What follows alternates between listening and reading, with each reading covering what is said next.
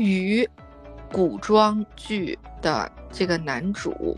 就不丑了。就之前有好多网剧，我同事年轻的九零后、零零后同事跟我说过一下，说他们在看什么。我一看，那男主那什么形象啊，就是那种快手还是什么上面那种那种网剧，就流里流气的，一看就是特别，这什么就真的完全看不下去。我也是年纪大了，可能以前看的东西养成了一个固定的那个那个口味。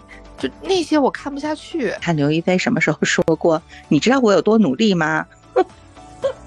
他从来不说这个话，所以，所以我就分外的喜欢他。反正你们喜欢我呢，我就接着；你们不喜欢我呢，反正我也继续做。我看他就是这样，他很淡定，也很也很松弛，而且他对自己的美貌其实他不在意。我觉得他没有被这个东西束缚住。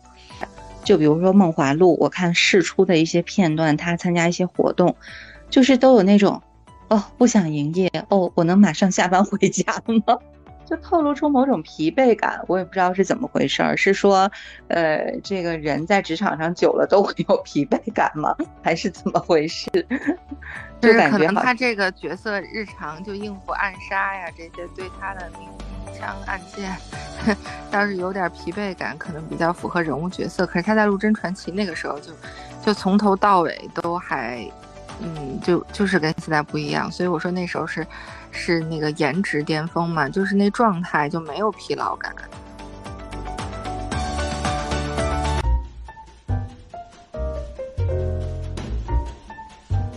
亲爱的各位听众朋友们，大家好，我是小青。大家好，我是 Angela。嗯，今天和 Angela 想聊一个特别能够有热度的话题，也是大家特别喜闻乐见的话题，就是最近爆火的《梦华录》。呃，Angela，你已经看到多少集了？昨天是十八集吧，反正就每天更新啊，就周一。呃，周就周四周四到周日嘛，对吧？好像是这样的一个频率。我是被小青带着看的，他有一天忽然看到一个什么图，就跟我说《梦华录》，我说什么呢？然后我就去百度了一下。我主要是不想特别落伍，虽然年纪大了，我就看了一眼。然后我发现，怎么是这两位主角呢？然后我就想，嗯，那看一眼吧。看一眼发现就觉得，哎，这个还有一点不一样，然后能看下去。然后我就对，就是对，就是首先，呃，我是挺喜欢刘亦菲的，就我很多年都很喜欢她。但我的这种追星，也就是大家所说的路人粉吧。我其实本来也就是想看看这个刘亦菲大美人的盛世美颜，嗯，但是看了几集之后，就我也就看了五六集吧，就开始像那个 Angela 疯狂的那个营销，我自己是。对于他的那个根据原杂剧改编的这个点，我个人是挺有兴趣的。呃，我觉得关汉卿的那个原原剧本叫什么《赵盼儿风月救风尘》是吧？他的这种这种名字啊，然后整个的这个这个剧情的走向就会让我挺感兴趣的，我就有一种一探究竟的这种欲望。再加上他推荐的时候。呃，试出的一些物料，就是片段呐，呃，壁纸啊，这些东西，海报啊，我觉得都非常的有中国美学的特色。就对于一个我曾经住过一段，就是无锡啊、苏州啊这样的人来说，就会勾起我的很多江南的情节跟情愫，就戳到了我的这个审美点上，所以是我想看这个剧的一个欲望的 来源吧。呃，我不知道 Angela 就是让你可以一直追剧追到两点半的 动力源泉是啥？也不是我我说老实话啊，不是为了专门追剧，只要是想到一第二天天亮了得得上班，有一堆糟心事儿，然后就想说，哎呀，就是还是开开心心的追个剧吧，然后我就能连着连着看下去。毕竟我也是买了会员，它就能非常平顺的看下去。这个一开始看这个，我甚至想到了我特别小的。时候，就那时候 TVB 在播《神雕侠侣》，是古天乐跟那个谁的那那版。我小时候追这个剧的时候，其实也不是想说这个剧是根据什么改编的，就是男女主角特别般配，你就能看下去。我在看那个是呃，就是黄晓明的那版《神雕侠侣》，我就是觉得他跟那个刘亦菲。没有没有杨过跟小龙女的那种般配的感觉。但陈晓这个骨架，就是那那个他们俩在屏幕上的那个观感，就是还挺养眼的。终于，古装剧的这个男主。就不丑了。就之前有好多网剧，我同事年轻的九零后、零零后同事跟我说过一下，说他们在看什么。我一看，那男主那什么形象啊，就是那种快手还是什么上面那种那种网剧，就流里流气的，一看就是特别，这什么就真的完全看不下去。就我也是年纪大了，可能以前看的东西养成了一个固定的那个那个口味。就那些我看不下去，然后这种忠于形象气质上面对吧？嗯，毕竟刘亦菲这么多年都是天仙 的这个，嗯，那个粉丝追她都是因为她这个气质好。哦，真是不知道，就是这这部剧之前的那些剧是怎么挑演员的？就毕竟你看还是能拍出这种的，但前面有好多中间我是中断了，大概。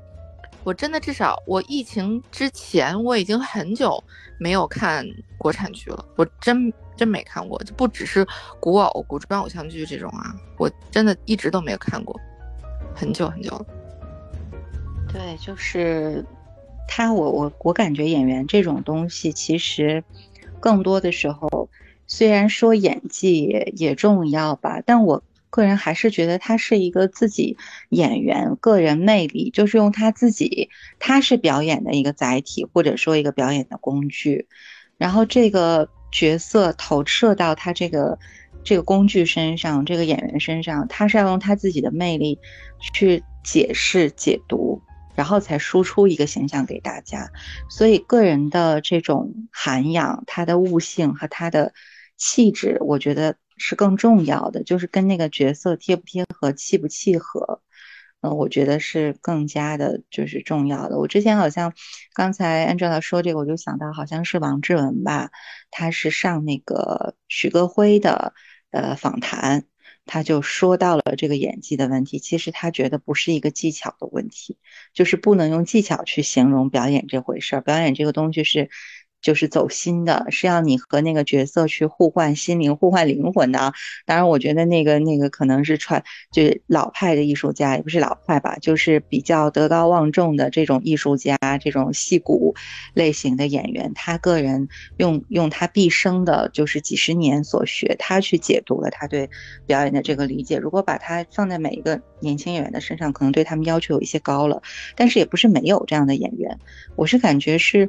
遵不遵守和遵不遵循这个艺术创作的规律？因为之前的时候，这种古装偶像剧更多的它是呃需要一个市场回报的嘛。那市场回报就像你加工产品一样，它就是哎，我这个故事结构是不是一个大的 IP？是不是一个有着广泛的粉丝基础的一个呃网络小说？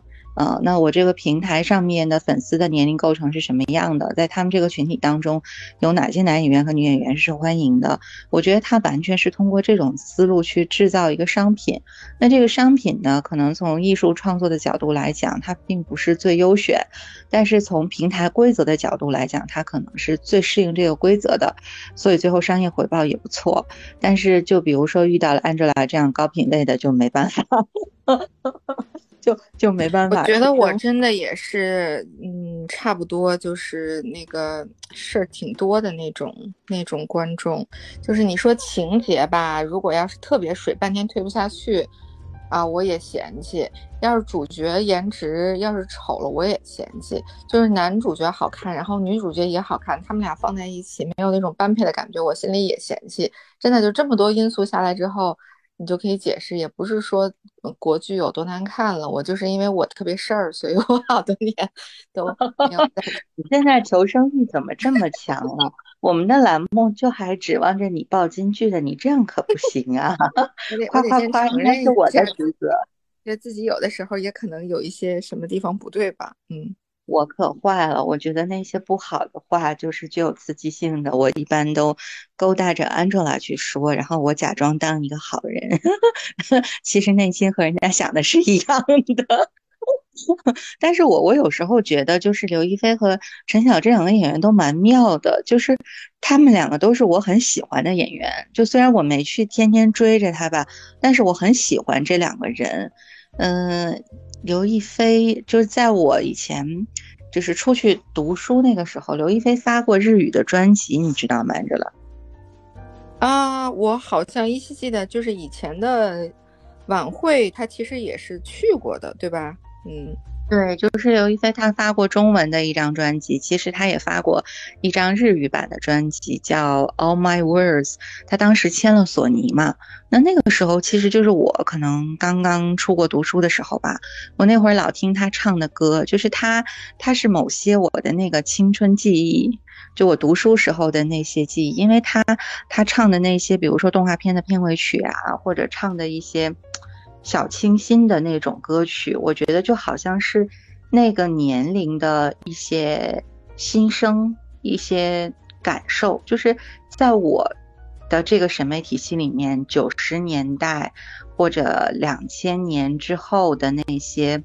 呃，带有着就是动画主题色彩和都市剧情色彩的那些歌曲什么的，它在我心里就是有一一层特别的滤镜的。就像呃，日本有个动画片叫《且听涛声》，然后它里面好多的那种音乐，呃，那个歌和刘亦菲当时发的歌都是那种感觉的，就是就两千年过后的那种啊，都市里面蓬蓬勃勃的很有很有朝气的少年少女啊，那个时候的一些。一些感情就是有那种那种色彩在，所以就让我一直都是喜欢他这个人，有某种亲切感吧。而且他有一点特别好，就是我以前和另外一个朋友聊过，就是我说你看刘亦菲什么时候说过，你知道我有多努力吗？他从来不说这个话，所以，所以我就分外的喜欢他。反正你们喜欢我呢，我就接着；你们不喜欢我呢，反正我也继续做。我看他就是这样，他很淡定，也很也很松弛，而且他对自己的美貌其实他不在意。我觉得他没有被这个东西束缚住。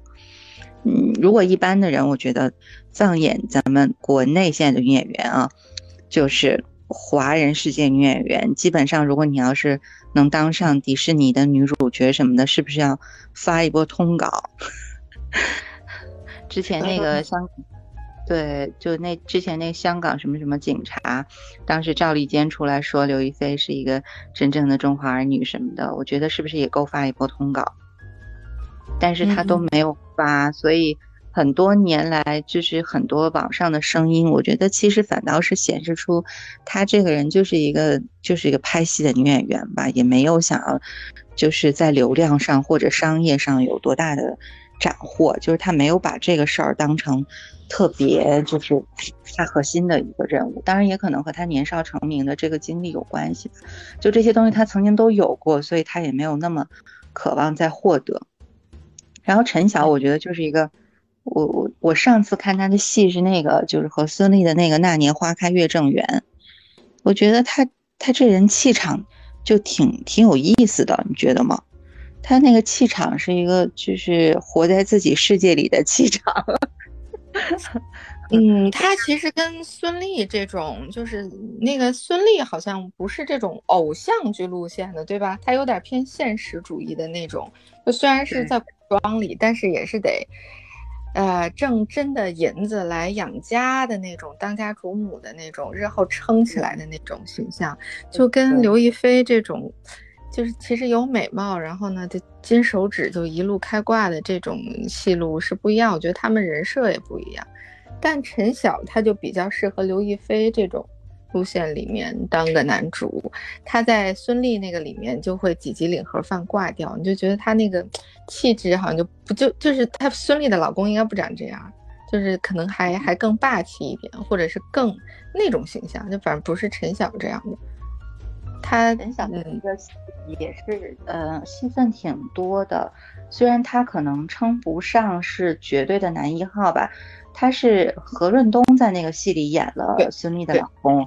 对，然后演到中途他不是过世了，嗯，陈晓应该在那戏里也不算和和这个孙俪的角色真正有在一起过，但是我我是觉得陈晓的戏路挺宽的，就是他对角色的悟性是很很有的，就是我我也我之前也看过他写的一些什么他的那些，啊，就是我觉得很云山雾罩的那些 剧本儿，但是展现出了他这个人的那种，就是他的心能吃透，能研究透很多很多种人的情感，嗯，然后他又有一套他自己的一个审美和他自己的这个理念在。我觉得他是这种类型的人。我看到网上有人说说陈晓是不惧刘亦菲的仙气，能把他从神间的世界里面拉到凡间的人。我觉得他他是嗯有他很有他个人风格的。但是我想吐槽一句，就是他这几年好像没有之前那么英气勃发了。我也是这么认为的，就是他最帅的颜值巅峰。啊，我那几年还特别闲得慌，有空看电视呢啊，《陆贞传奇》那个时候肯定是他的颜值巅峰。你要看现在的话，更会这么觉得了。我是我是他那个火的那一段时间，我不在国内，我没有看过这个戏。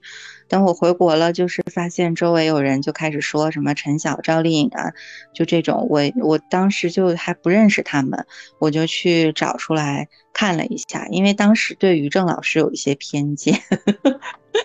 然后就觉得于正不会有什么特别好的戏出来，但是看了一下就觉得还好，就是虽然也是古古装偶像剧，但是剧情啊各方面都还演员的表演也都还挺不错的。关键那个时候你看他参加一些节目啊各种活动，还是就很有那种英姿勃发的感觉。我觉得陈晓很有英气，而且陈晓和刘亦菲两个人的动作戏都特别好看，两个人都很会打。但是他现在。就比如说《梦华录》，我看试出的一些片段，他参加一些活动，就是都有那种，哦，不想营业，哦，我能马上下班 回家吗？就透露出某种疲惫感，我也不知道是怎么回事儿，是说，呃，这个人在职场上久了都会有 疲惫感吗？还是怎么回事？就是可能他这个角色日常就应付暗杀呀这些，对他的明明枪暗箭 倒是有点疲惫感，可能比较符合人物角色。可是他在《陆贞传奇》那个时候就就从头到尾都还，嗯，就就是跟现在不一样。所以我说那时候是是那个颜值巅峰嘛，就是那状态就没有疲劳感，是跟现在还是不一样的。反正目前他的豆瓣口碑是挺高的。就是这个打分儿，好像也是给后续的其其他的制作团队，也是一个呃，怎么说？就是你如果给我们拍成这样，你看这个网友的评分是真的能很高的。